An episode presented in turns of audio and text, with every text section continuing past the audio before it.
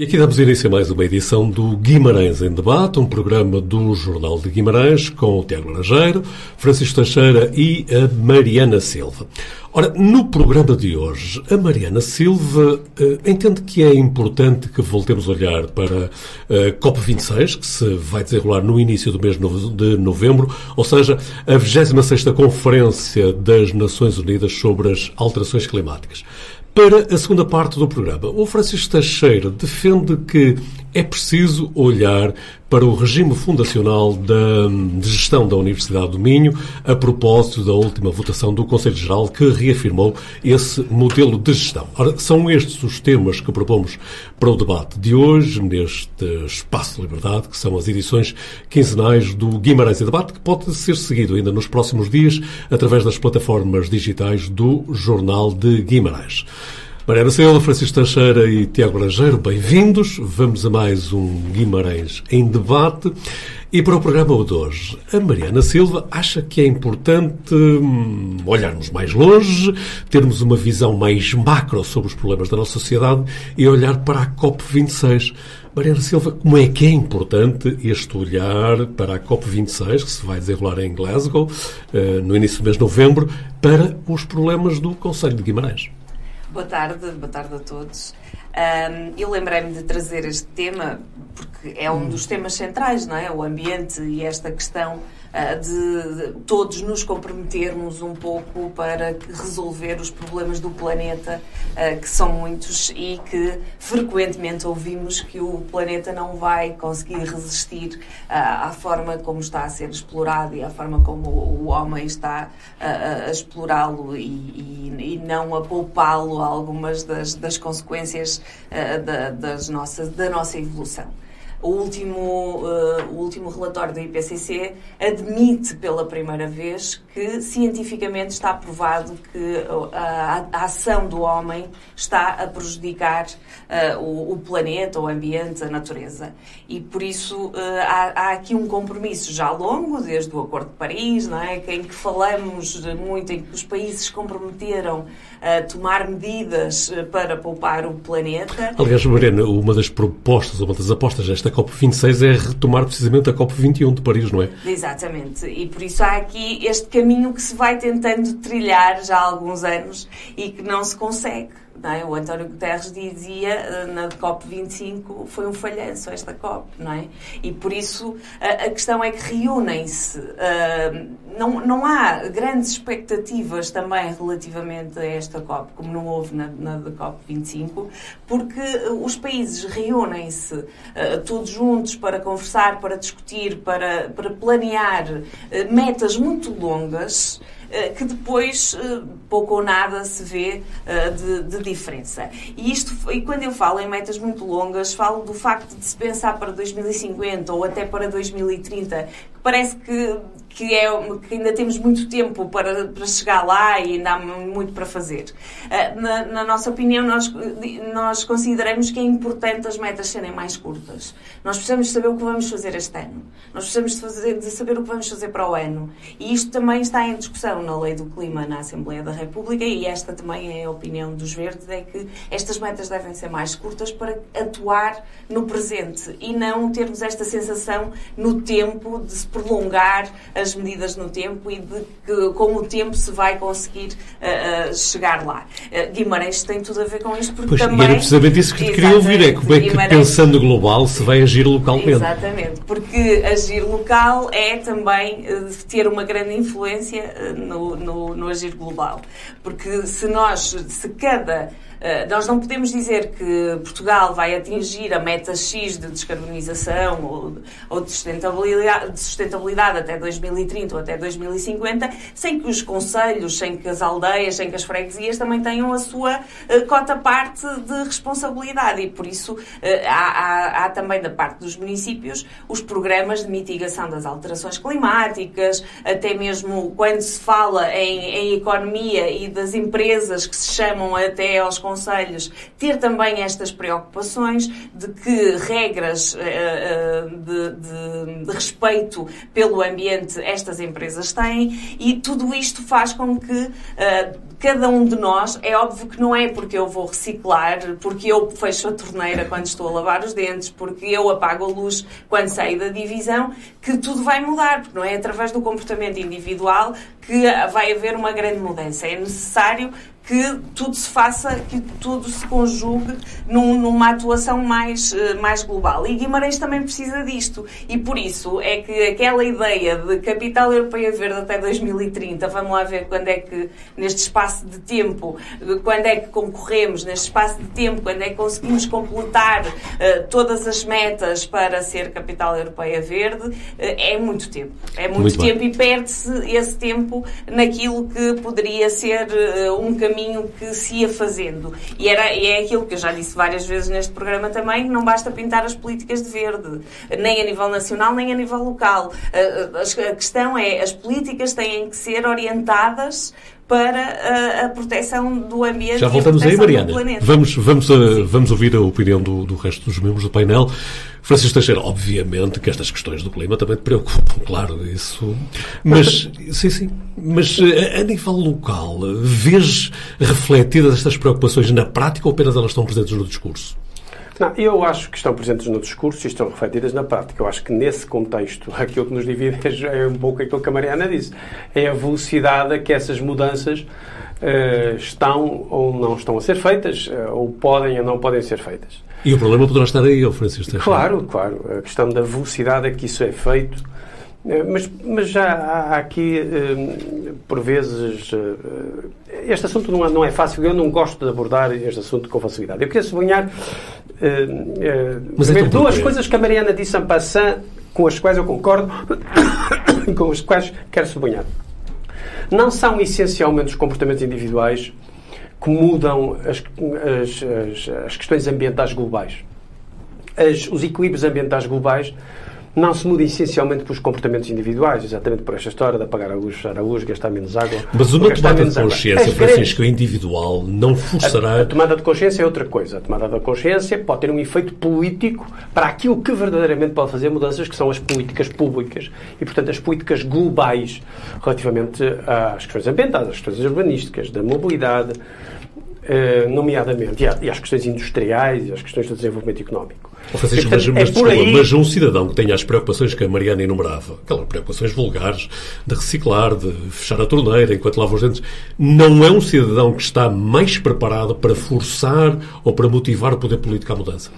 Eu não quero entrar por esse pormenor. Pode estar ou não. As pessoas podem fechar a, a, a torneira e fazer eh, quando estão a escovar os dentes e podem fazer a divisão das tampinhas e depois serem uns capitalistas extrativistas que destroem o meio ambiente e são a favor da desigualdade e comem carne torto e direito.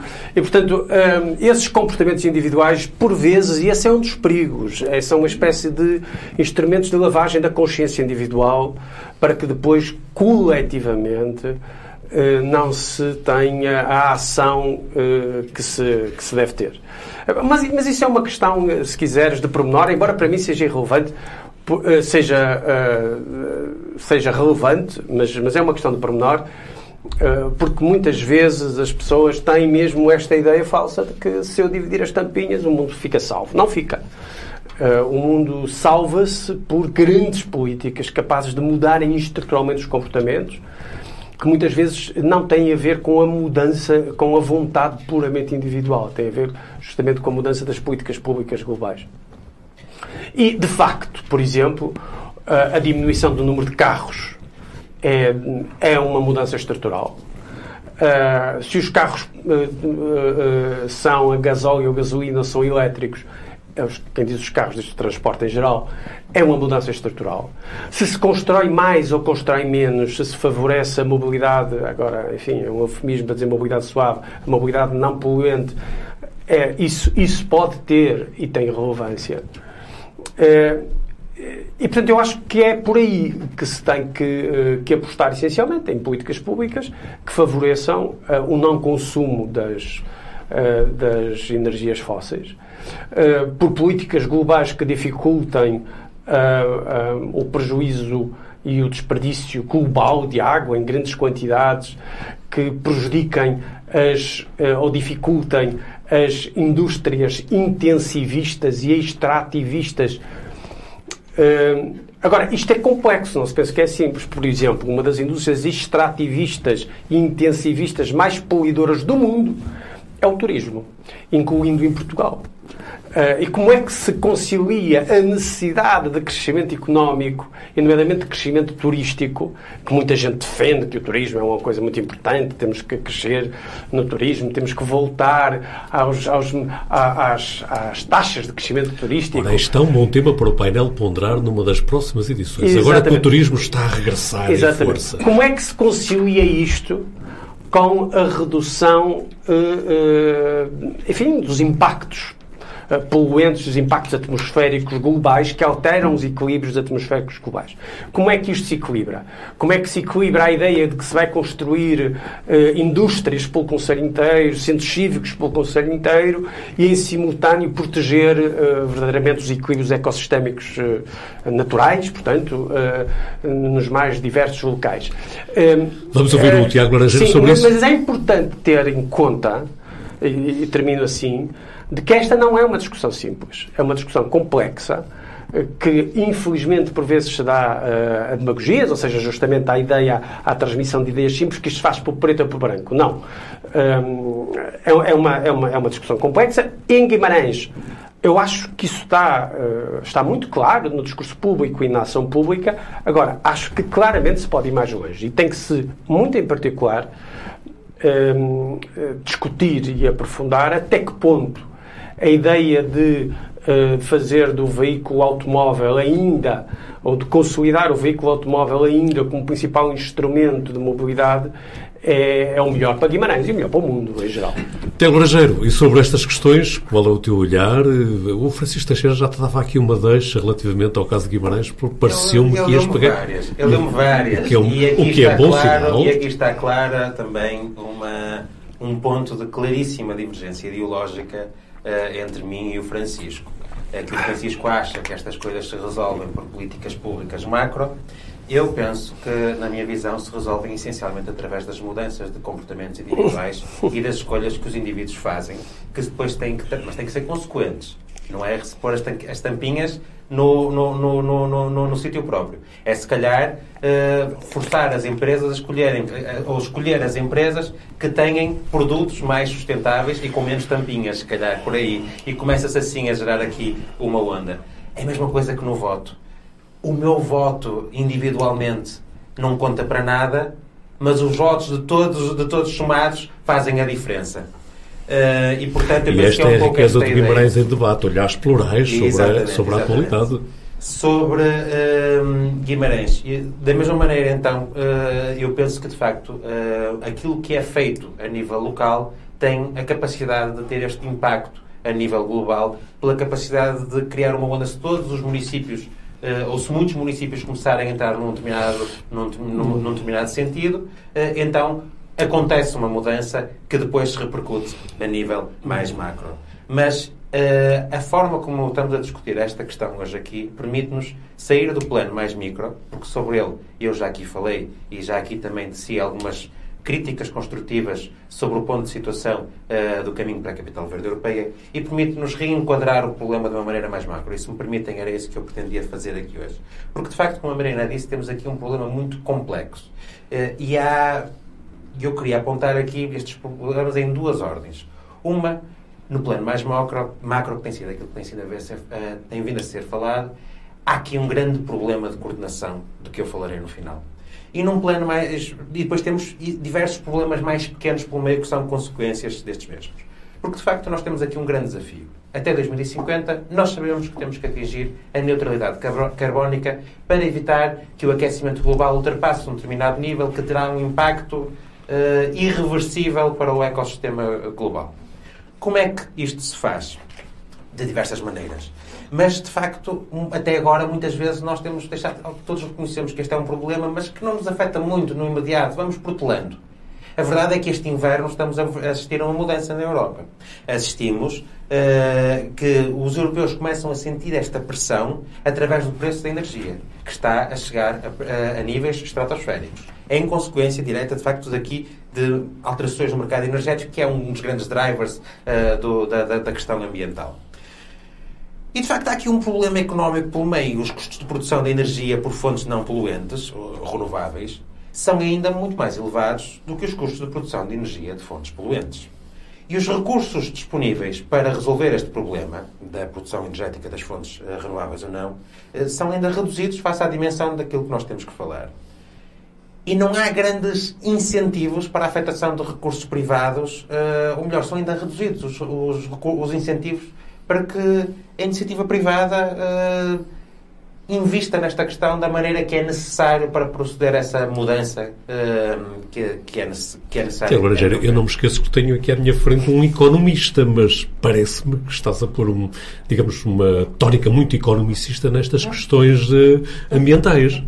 Deixe-me deixe prosseguir até ao final, que talvez faça mais sentido então para si. Então vamos a isso. Uh, depois há um problema, nos, existe uma solução a nível de políticas públicas para os mercados de créditos de carbono, que na sua maioria são de adesão voluntária, mas que há enormes barreiras no, no, no, no, seu funcionamento. Há barreiras no acesso aos mercados, uh, o António, eu, o Francisco, a Mariana não podemos comprar créditos de carbono, tem que ser através de uma instituição, etc., o que complica muito o processo. E depois temos aqui o cerne do problema, que é problemas nos sistemas produtivos tradicionais. Porque, de facto, uh, o nosso sistema económico se senta num sistema produtivo que é através de um uso incentivo de fatores produtivos que geram muitos desperdícios no seu curso, muitos resíduos. E aqui a questão da circularidade, que é um tema de que todos falamos e que muitas vezes não se coloca na, Para concluir na também. certa. Ainda tinha aqui mais dois pontos, se me permitir. É que temos que, que é, dar alguma eh, dinâmica ao debate. A questão da, da, da, circularidade. Porque a circularidade não é só pôr as rolinhas, no, no as, tampinhas, as tampinhas no coisa. É, no sentido, é a circularidade no sentido da reinvenção dos processos produtivos para a recursão dos meios uh, e dos produtos novamente no ciclo produtivo.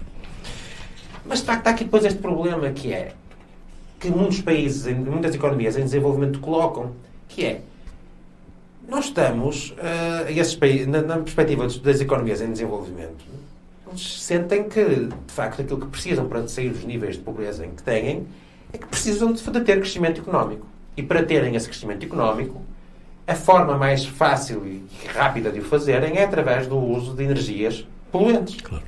E eles dizem, ah, os países desenvolvidos tiveram durante centenas de anos esta possibilidade. Nós só agora é conseguimos chegar aqui, nós precisamos de uma oportunidade para ter isto. Isto gera aqui um problema uh, de. Um, aqui já é um problema político. Países, um problema político, exatamente. E no caso da, da, da, das economias em desenvolvimento é um caso particular de um problema mais, mais geral, porque de facto, reparem nesta, neste problema que é o problema de coordenação. Se uma maioria de países se comprometer com uma abordagem para resolver o problema a nível das políticas públicas, etc., há um enorme incentivo para que um país, individualmente, se desvia desse compromisso. Porque é o seguinte, esse compromisso, comprometermos com metas de neutralidade carbónica, etc., exige muito investimento, exige muito dinheiro, existe se calhar, existe se calhar o sacrifício de crescimento económico. Uh, mas o benefício é para todos. E se um país se desviar desse compromisso, se calhar o objetivo atinge-se na mesma e esse país beneficiou grandemente disto. E aqui traz-nos a um problema de coordenação. E traz-nos também um, ehm, à questão que nós temos visto no passado de alguns países a desviarem-se dos compromissos assumidos, um, nomeadamente a China e os Estados Unidos, um, e que me permite e, que, que, nos introduz, de facto, aqui esta questão do problema geral. Para concluir, Tiago, pedia Para concluir, eu não estou tanto por dentro das negociações como a Mariana. A Mariana diz que não há assim tanta expectativa. Eu não sei. Porque, de facto, temos um novo presidente dos Estados Unidos que é a maior economia do mundo. E temos a segunda maior economia do mundo, a China, que eh, nos últimos tempos tem tomado algumas iniciativas públicas, legislativas, de, com base no argumento ambiental. Sabemos que há muitas mais coisas por trás dessa, dessas políticas, mas de facto o argumento público que utilizam é a necessidade de proteger uh, o problema e acabar com o, o, planeta, o ambiente e acabar com algumas fontes de energia mais, uh, menos limpas. E, portanto, talvez haja aqui uma possibilidade de começar a encetar caminho no sentido de uh, que haja uma efetiva coordenação global a nível uh, para atingirmos os objetivos. Francisco Teixeira, desta leitura que o Tiago propunha de uma forte dependência das questões económicas relativamente às opções ambientais, parece que também não, não, não oferecerá grande não discussão. Merece, não, merece, não merece discussão, é evidente que não. É evidente que as transformações ambientais exigem transformações económicas. E é aqui a grande questão e a grande diferença ideológica entre a direita liberal eh, e a esquerda eh, socialista, mais ou menos moderada, é que, eh, de facto, tem que haver transformações económicas tem que haver transformações económicas para que, para que, possam existir também transformações ambientais. Mas então onde é que está a clivagem entre... A clivagem é esta. É a ideia de que podem ser os mercados a regular as questões ambientais e não. Os mercados são, por definição, extrativistas. Por definição, dilapidadores do meio ambiente. Sempre foram. E continuam a ser, agora a mais diversos níveis. E a ideia de que o mercado pode autorregular uh, o nível a que já chegamos da degradação dos ecossistemas e dos equilíbrios vitais uh, do planeta já não é uma ideia utópica, é uma ideia que não corresponde aos factos, ao que está aí, não é? Nós já ultrapassamos, os cientistas já o disseram com clareza, já ultrapassamos o limiar de salvação possível, pese embora esse discurso, enfim, salvífico e religioso do Tiago de que a mudança individual pode salvar o mundo, eh, já passámos esse limiar. Já passamos esse limiar. Só com mudanças políticas uh, estruturais, públicas, portanto, globais, coletivas, é possível fazer uma grande transformação económica. A nível global, apesar de tudo, eu concordo com o Tiago quando diz que há alguns indicadores sobretudo pressionados pelos factos, não é? Pela, pelo peso e pela densidade das, das transformações ambientais em curso. Será o caso da China, não é? Que é o caso da China, embora na China nós nunca sabemos bem. Não é? A China é uma ditadura, é uma coisa fechada, nós não sabemos bem se aquilo corresponde ou não à realidade, na, a capacidade da ferição do que ocorre nunca é muito, muito não é tão fácil pese embora haja dificuldades dos, outros níveis, mas do, do, ponto de vista da retórica, a China diz que de facto está preocupada agora uh, seriamente com, uh, uh, com as transformações ambientais e pode definir para si próprio objetivos estratégicos para 2030 e para 2050 mais ambiciosos do que eram no passado. Diz isso, só o facto de dizer já é importante, independentemente de ser verdade ou não como na vida individual, também na vida coletiva, muitas vezes a hipocrisia é o tributo que o vício presta à virtude, e portanto, ainda bem que o diz. No caso dos Estados Unidos, há uma mudança clara. Quer dizer, o Presidente Biden uh, reentra no Tratado de Paris, reentra no Tratado de Paris, redefine com clareza os, os, as, uh, enfim, as metas de transformação económica de transformação ambiental, de emissões de gases com efeitos de estufa, etc., eh, de maneira que podem ser aferidos de uma maneira mais, mais clara. Vamos, vamos e, portanto, há, há alguns sinais. A própria Índia, a própria Índia, que é, um, enfim, a caminho de ser um país mais populoso do mundo, ultrapassando a China, também tem uma retórica que me parece razoável. Eh, enfim, isto parece que sobre isto, independentemente de acreditarmos ou não acreditarmos no que se diz, é importante. Agora, a nível local, que é aí que, que Sim, questão, para concluir, Francisco. Para, para temos, concluir, a nível local. Temos um outro tema a nível local, o que é a nível local, o que é verdadeiramente relevante é se somos ou não somos capazes de apostar em menos automóveis, eh, menos, eh, menos destruição eh, ambiental, indústrias menos poluentes, que não sejam uma oportunidade para destruir as liberdades individuais, o emprego sólido.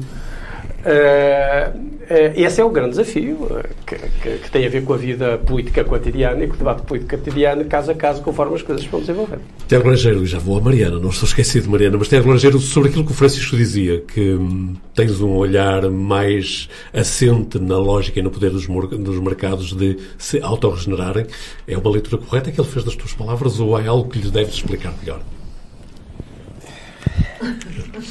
Força, é Eu aqui, liberal, confesso, liberal económico, me confesso.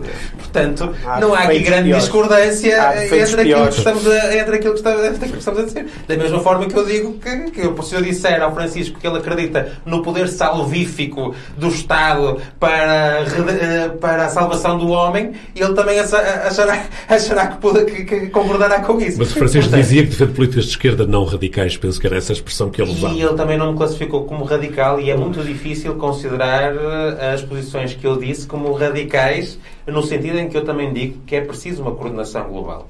Uh, não, nunca disse, uh, nunca reduzi ad absurdum que uh, deve ser o mercado a fazer tudo. Não. O que eu digo é que há um papel muito mais relevante do mercado a desempenhar do que aquilo que foi inicialmente representado pelo Francisco. E que faltam incentivos para que essa transformação aconteça. Começamos a vê-los, muito pressionados pela pressão dos consumidores, que de facto começam a premiar algumas uh, empresas com comportamentos mais sustentáveis uh, e com algumas opções uh, de facto mais circulares nos processos produtivos, mas é preciso uma, uma generalidade maior. É um dos grandes problemas que nós temos e no qual Guimarães pode ter aqui um impacto significativo. E eu já tenho vindo a falar sobre isto. Guimarães, por exemplo, temos uma economia, a indústria têxtil é um pilar fundamental. A indústria têxtil é também uma das indústrias mais poluidoras que existem. Existem algo, muitas iniciativas, eh, ainda com dimensão relativamente reduzida, para introduzir eh, circularidade nos processos produtivos da indústria têxtil. e algumas delas com ligações aqui ao, nosso, ao nosso território.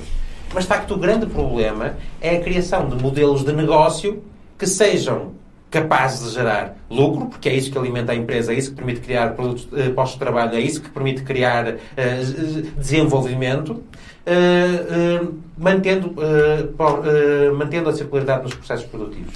E este é um grande problema no qual Guimarães, com a ligação com a Universidade do Minho, com a Câmara Municipal com, e, com, e com o setor privado, que é essencialmente aquilo que falta, uh, podem começar a introduzir mudanças que permitam esta reinvenção. Eu penso que poderá residir aí um dos grandes contributos que Guimarães pode dar a esta questão. Vamos à Mariana Silva, que já ouviu aqui os argumentos dos seus colegas de debate e deve ter imensas notas para. Imensas, Embora, Mariana, lamentavelmente, o nosso tempo Pois é também é, é? deve ser assim, usado como esta, parcimónia. Esta é também uma questão difícil de debater em tão pouco tempo, mas eh, e mesmo que fosse o programa todo, não diríamos tudo aquilo que pretendíamos. Eu vou tentar só focar aqui em algumas coisas. Mercados de, de crédito de carbono, os países mais ricos compram aos mais pobres e poluem mais, mesmo tendo os compromissos assumidos de não poluir. Isto é certo, não há, não há qualquer dúvidas. Há aqui um fariseísmo, não é? Exatamente. Por isso há aqui a, a, a possibilidade de eu comprar para poder poluir, eu pago para poder poluir, não é? E por isso eh, já, já por aí estas negociações se tornam uh, muito difíceis e irreais naquilo que depois são os compromissos assumidos por, por, estes, por estes países. Nós começamos a ter consciência, acho que foi o Francisco que disse da, da Europa, não é? A Europa começa a ter aqui uma consciência porque a Alemanha teve uma inundação agora que pôs toda a gente as, as quando se via a notícia de, das inundações na Alemanha, via-se as pessoas a dizer eu nunca imaginei que isso fosse acontecer na Alemanha, não é? As, as próprias pessoas que lá, que lá, vivem. E isto é eh, a Europa a tomar consciência de que não é só na Índia, de que não é só lá longe eh, que as coisas acontecem e que, e que realmente eh, o, o clima demonstra que há uma mudança e que vai prejudicar gravemente as pessoas nos seus bens e na, e na sua vida diária. E depois pegar noutra questão, eh, porque não posso pegar eh, em todas, eh, mas só para em resposta também ao Tiago, não são os consumidores que escolhem, não é? São as empresas que não querem que os consumidores escolham mais e melhores. Os, os consumidores são obrigados a comprar lixo para chegar a casa e deitar ao lixo. Os consumidores, quem vive sozinho, é obrigado a comprar uma grande quantidade de produtos porque eles estão embalados.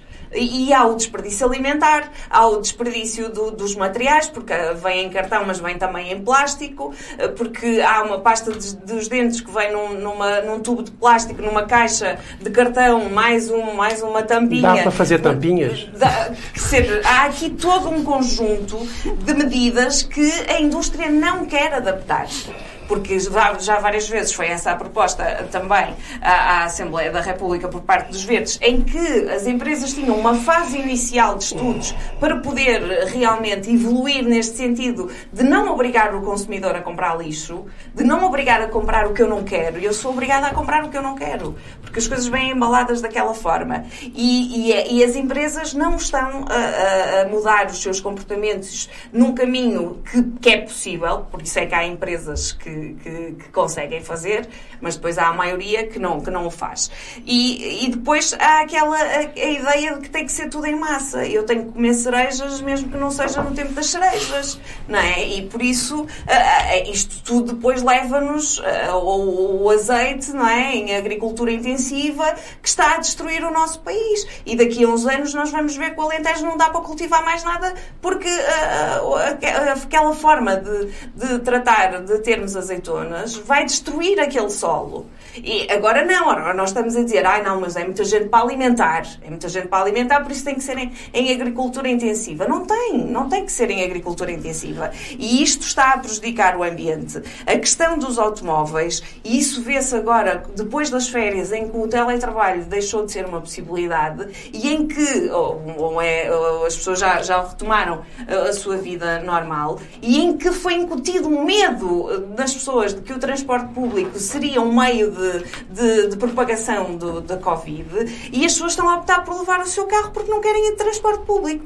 E é um caos. Ontem era um caos nas estradas. Eu até tive de vir de carro porque a CP, eh, por causa da greve na CP, e foi um caos. No Porto estava um caos, na saída de Lisboa estava um caos, estavam carros por todo o lado. E quando nós todos nos comprometemos a olhar para a nossa vida de uma forma diferente com a Covid. Vamos encerrar, Mariana. E por isso, mesmo e para mesmo concluir. para terminar, eh, muito, vou muito feliz por o Francisco Teixeira dizer aqui hoje que o caminho é na diminuição do veículo automóvel. Porque para Guimarães nós vamos ter uma rede de transportes públicos eficientes no futuro em que o transporte público é feito a pedido. E isto é uma coisa de futuro fantástico, não é? Que é assim uma coisa, uma, uma ideia magnífica que, ou talvez um teleférico, não é? Quem sabe um teleférico. Por isso, ainda bem que o Francisco hoje traz esta ideia e deixa aqui bem vincada, porque nas duas, nas duas intervenções que, que teve, uh, deixou aqui bem, bem vincado, que é a ideia de tirarmos o automóvel e de usarmos o transporte público, e para isso é preciso investir. E investir seriamente, porque não é só pintar de verde a ideia de que nós queremos transporte público para Guimarães. Mariana. É investir no transporte público e ter uma rede eficiente de transporte público em Guimarães. E agora, se o pecador me confesso, o Francisco Teixeira resistiu estoicamente a não responder à Mariana, porque não, o tema que temos. Corresponde à verdade, porque corresponde à verdade. Porque o tema que temos. Distorceu as minhas palavras, portanto, está muito bem. Porque o tema que temos a seguir é importante também. Agora vamos olhar a um plano mais local, mais regional. Porque Francisco Teixeira acha que é importante que olhemos para a Universidade do Minho e para o regime fundacional de gestão desta universidade, que mais uma vez foi reafirmado no último Conselho Geral. Penso que houve uma votação de 18 votos a favor e 5 contra. Ora, Francisco Teixeira, muito rapidamente, para quem não chega, o que é este regime fundacional da Universidade do Minho e da sua gestão? Primeiro, o que é isto da Universidade do Minho? Bom, a Universidade do Minho é uma das principais universidades do país, tem já não sei se tem três polos, não é?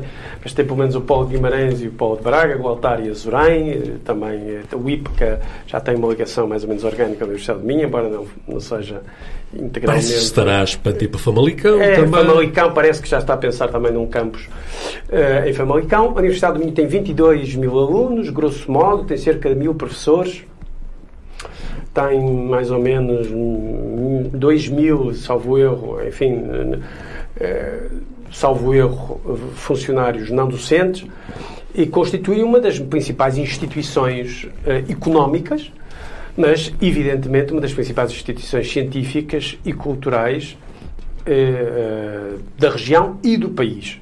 Feito esse introito? Feito, feito, feito esse introito, a Universidade de Minho tem autonomia pedagógica, administrativa, de gestão e de organização interna, eh, nos limites gerais, evidentemente, da lei, particularmente uma coisa que se chama o REGIES, que é o Regime Geral eh, enfim, para simplificar, das instituições do ensino superior. Das instituições do ensino superior.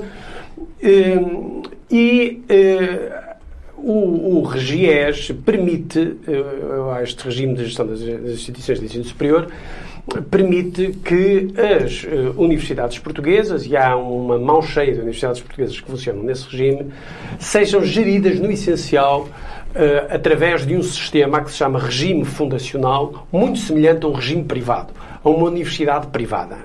Do ponto de vista da contratação pública, do ponto de vista da gestão institucional, não é exatamente igual, mas muito aproximada.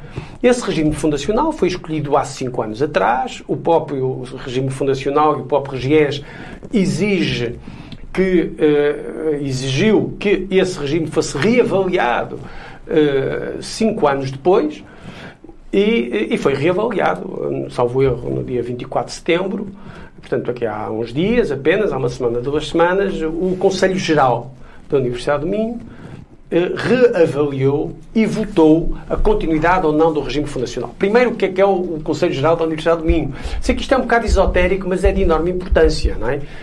Eh, o Conselho Geral da Universidade do Minho é o órgão de gestão estratégica da Universidade do Minho, que tem professores, que tem alunos, que tem uh, um funcionário não docente, que aliás é muito pouco, e que tem também uh, seis ou sete membros cooptados externamente por aqueles que são eleitos diretamente. É uma espécie de parlamento uh, da universidade que estrategicamente escolhe o reitor, altera os estatutos, faz esta definição estratégica global. Já agora, o reitor da Universidade do Minho está em processo de eleição, neste momento. Há dois candidatos que já foram eh, previamente aceitos pelo Conselho Geral da Universidade do Minho. As eleições vão ser daqui a uns dias.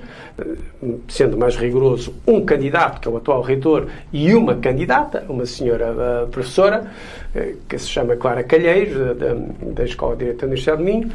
E, portanto, vai haver uma, uma votação que se antecipa que culminará com a eleição fácil do, uh, do atual reitor, ou reeleição fácil do atual reitor. Já agora, Francisco, permite só lembrar-te mais um aspecto que é Sim. sintomático também. O Conselho Geral é presidido por alguém que é externo à Universidade. Sim, o próprio Regiés... Marques Vidal. Exatamente. O próprio Regiés define que, o, uh, que os presidentes dos Conselhos Gerais sejam eleitos por um dos membros externos, ou seja, por um dos membros cooptados. Portanto, é, não é uma questão de opção, é uma obrigação.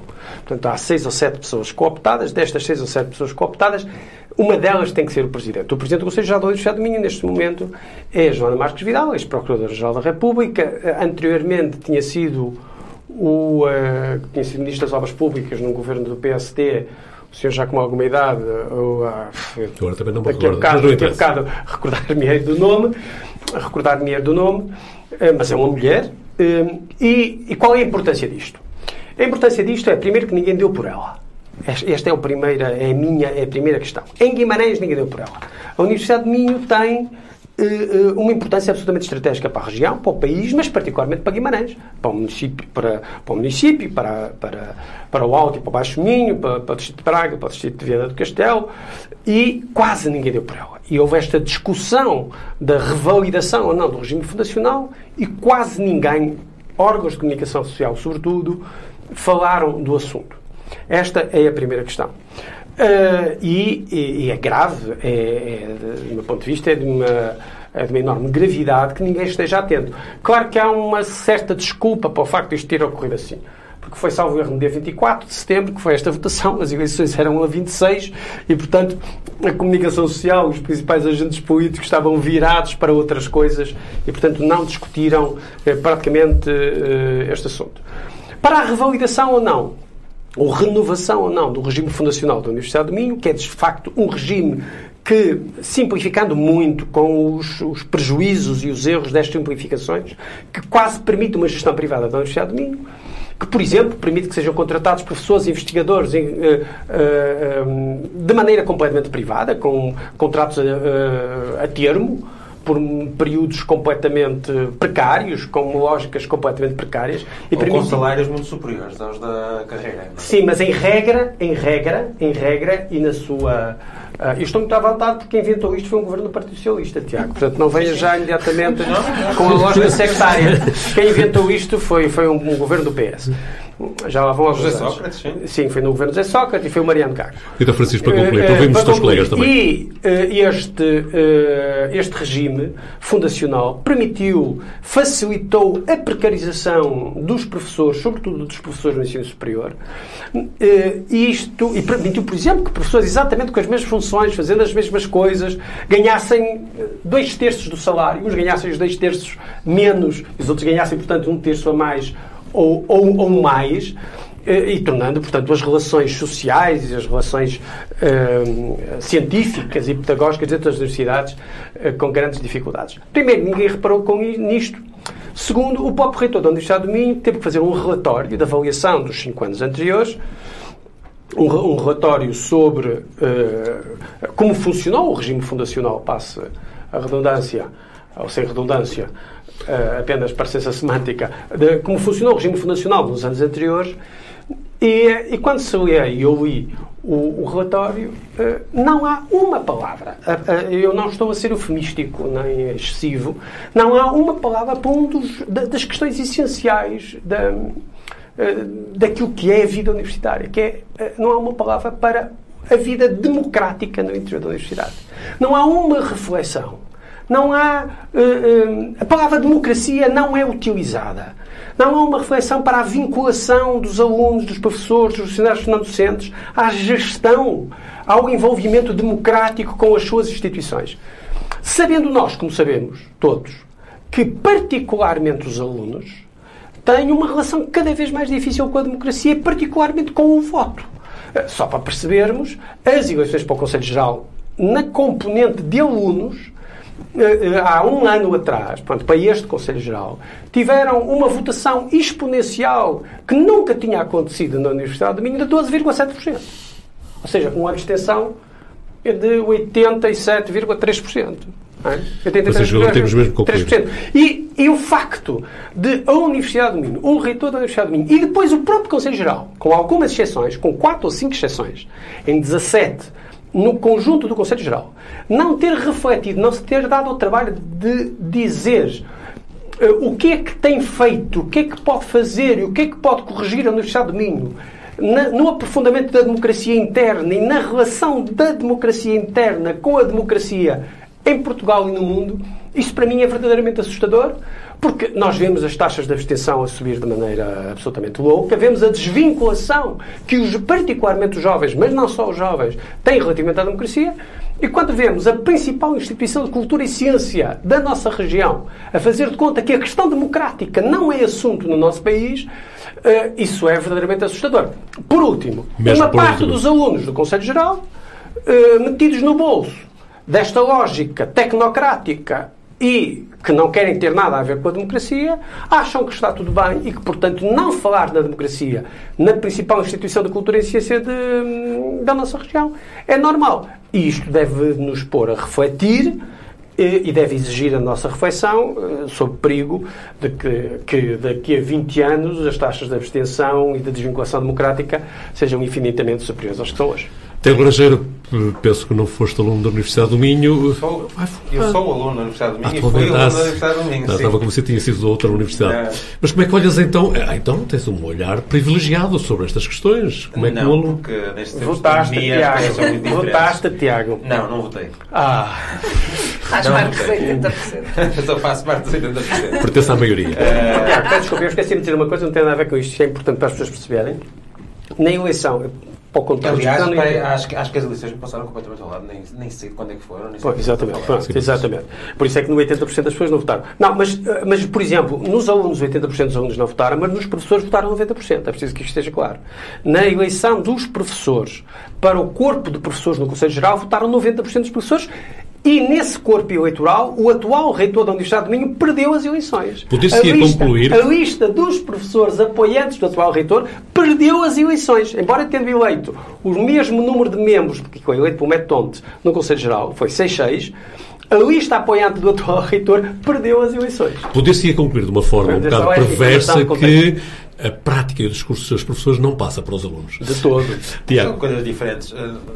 Não, não, não conversando, não, não discutindo o resultado, porque não sei falar sobre esse assunto, aquilo que se possa não, falar é que parece claro que. Não, não, não, não consigo tirar as ilações que estás a tirar sobre. Eu não tirei ilações, estou a dizer os resultados foram estes. Eu não sei quais foram. Aquilo que eu estou a dizer é que não, não me Mas podes acreditar no que eu estou a dizer. Acredito, acredito, mas não quero entrar. Oh, Francisco, facilita um bocadinho. Pá.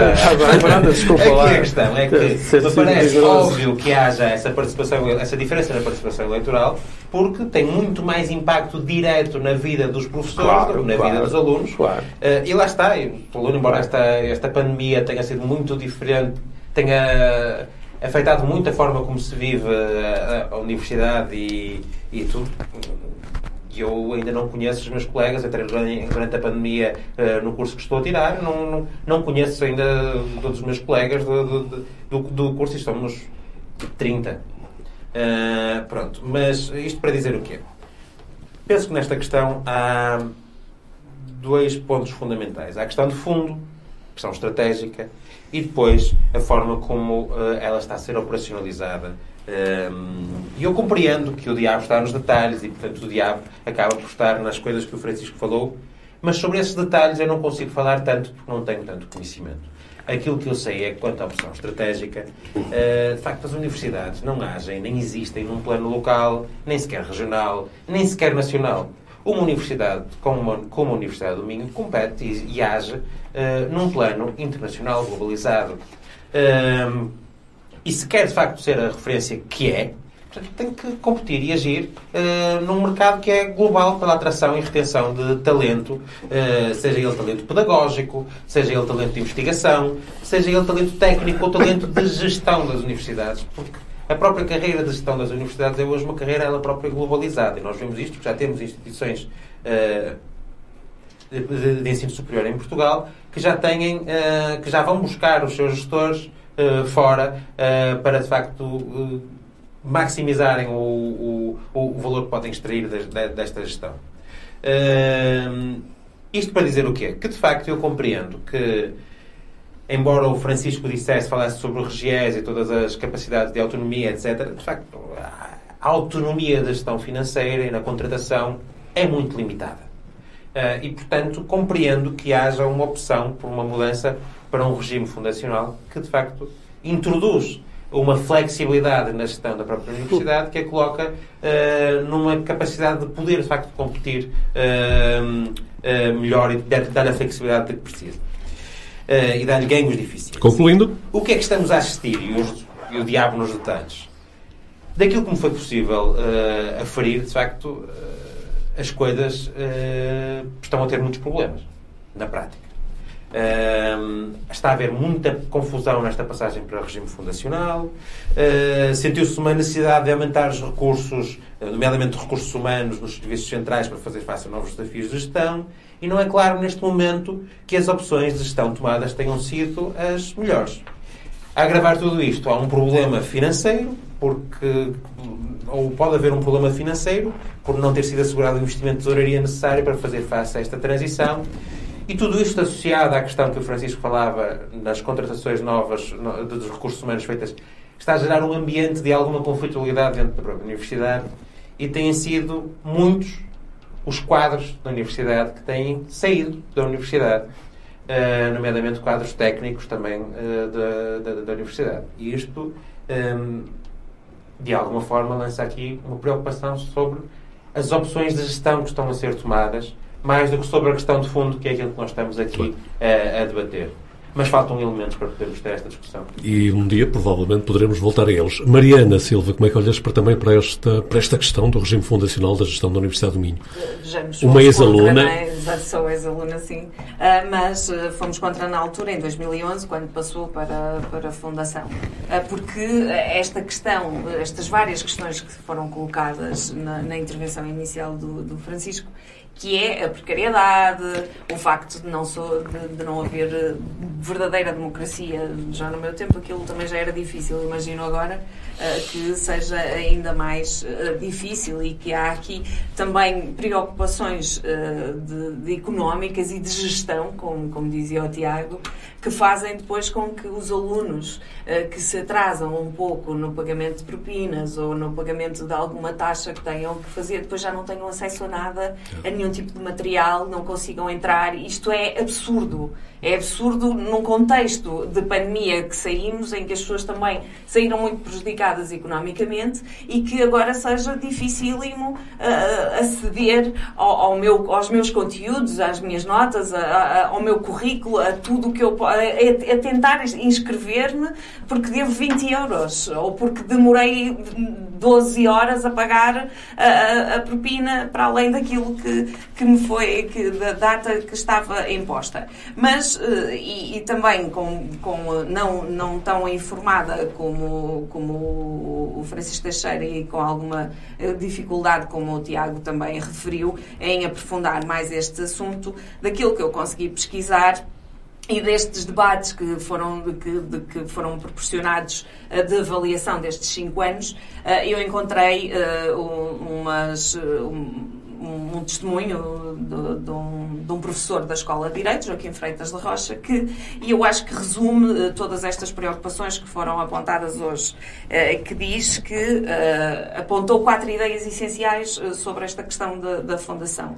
A natureza jurídica da Universidade continua a ser pública, os meios de financiamento que agora assentam cada vez mais em receitas próprias, colocando a Universidade dependente do mercado, e isto não pode ser quando se fala de pedagogia, quando se fala de evolução científica científica, quando se fala de investigadores, quando se fala de, do, do, conhecimento e daquilo que se pretende para o E que é acompanhada de uma diminuição das transferências do Estado. Exatamente. Tem um efeito Exatamente. potenciador ainda maior. E a contratação de bens e serviços, área em que foi permitida uma agilização que não se cumpriu e o Código de Contratos Públicos que se aplica a estas eh, fundações é extremamente burocratizante.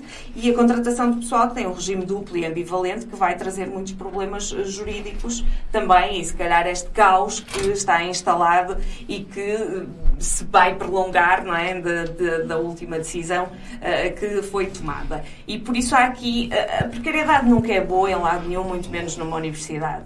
Uh, não é bom também ficar dependente do mercado e, e ter que andar atrás ou ter que realmente fazer o, a taxa, os 300 euros que se leva para defender um, um doutoramento, uma tese. quer dizer, isto não faz sentido nenhum no, no quando olhamos para um país que se quer mais desenvolvido, mais culto, mais com, com profissionais uh, mais evoluídos. E por isso a, a, questão que se traz para a Universidade do Minho é que todos estes problemas que foram hoje aqui apontados e, sobretudo, eh, estes, este, o problema da igualdade de acesso e de, e de podermos realmente permitir que os nossos jovens tenham acesso à educação superior, é que uh, os problemas que estão hoje a ser vividos na Universidade do Minho, ainda a precisão vai no adro. Porque isto, uh, quando, quando começar a complicar, a privatização de, das escolas vai ser uh, o futuro, com certeza,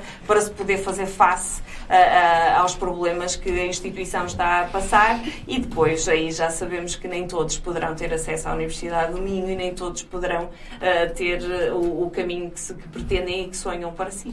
Provavelmente este tema mereceria mais tempo, mereceria outra atenção, mas fica aqui a porta aberta para que haja uma reflexão mais profunda sobre a importância da Universidade do Minho e a sua integração no, no meio, sim, Francisco, mas muito Eu queria ser um dado de contexto também, que, que me esqueci. Embora o Tiago tenha apresentado e parecia que fazia sentido no início, a ideia de que em pandemia as pessoas votam mesmo. O que aconteceu é que as, as últimas eleições eh, para o Conselho Geral da Universidade do Minho, quer para professores, quer para os alunos em particular, eh, para os, funcionários auxiliares já havia uma lista única, portanto a questão era muito relevante.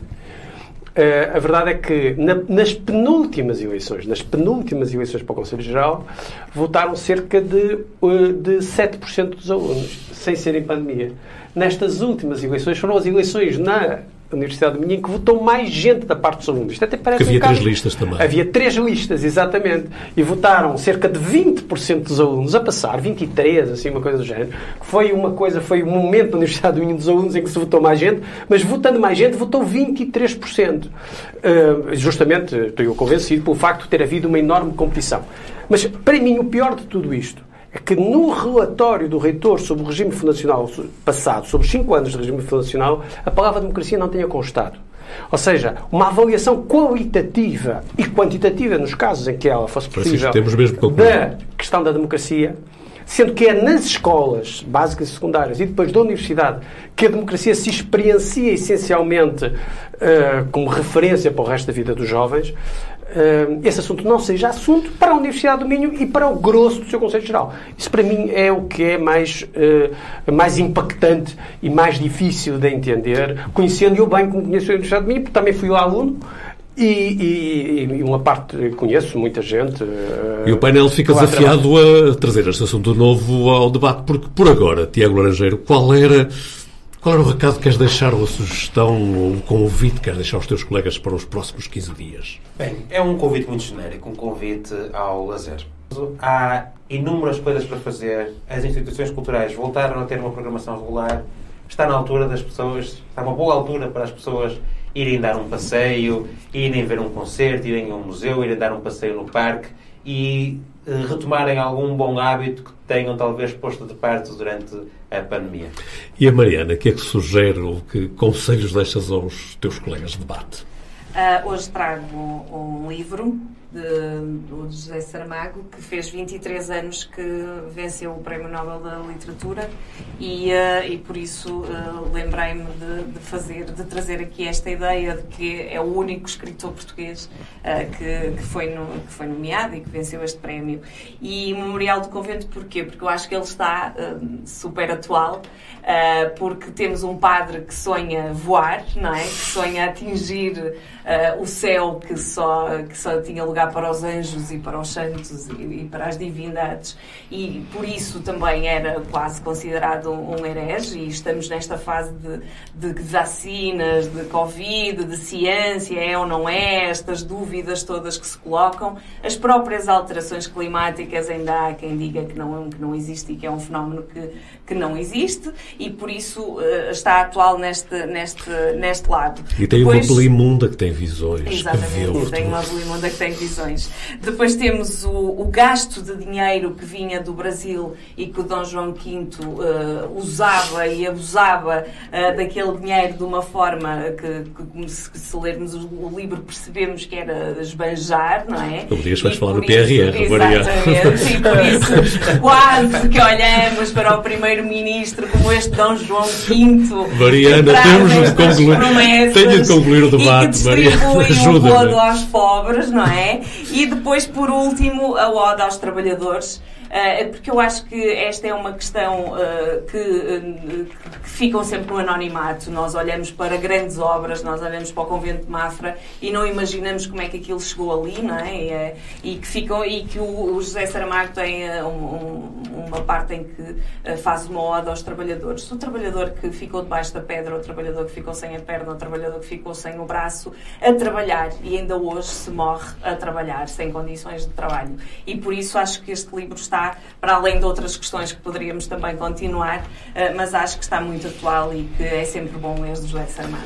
Francisco Teixeira, apela ao teu poder de síntese. O meu poder de síntese. Eh, vou tentar ser sintético. Apelo a um, a um texto na, na, na, na revista Eletra que eu, que eu já trouxe aqui, um texto em particular que tem muito a ver com as conversas de hoje e aprofunda ainda mais. Um assunto difícil, hein?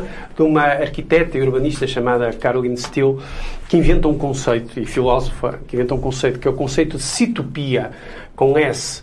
Citopia, a ideia de que o que nós comemos molda o sítio onde vivemos e molda o mundo de que o sítio onde vivemos tem diretamente a ver com a maneira como se organiza a cidade. É que, portanto, que o que comemos não é inocente nos vários sentidos da palavra. E, embora eu uh, vá e já tenha seguido o conselho do Tiago, uh, sair para ver concertos, para ver coisas, uh, o que eu apelo é que as pessoas tentem perceber o que é isto da citopia e tentem perceber que, de facto, um, eu que, que, gosto de comer bem, gosto de beber bem quando posso, um, que tenhamos consciência de que o que comemos tem significado não só para o nosso corpo, tem um enorme significado para o nosso corpo, para a nossa saúde, para o nosso bem-estar, mas tem um significado também para o mundo e para o ambiente. Um, e tem um significado político. A comida tem um significado político e tem uma relevância política. E, portanto, eu convido as pessoas a pensarem sobre o conceito de Citopia, com S. E com este desafio do Francisco Teixeira, chegamos ao final de mais uma edição do Guimarães em Debate. Promessa que regressaremos daqui a 15 dias com outros temas, mas estes mesmos protagonistas, porque por agora fica o convite final para nos acompanhar nos próximos dias através das redes digitais, das plataformas digitais do Jornal de Guimarães. Foi muito bom estar aqui consigo e, francamente, estamos à espera de voltar a merecer a sua companhia.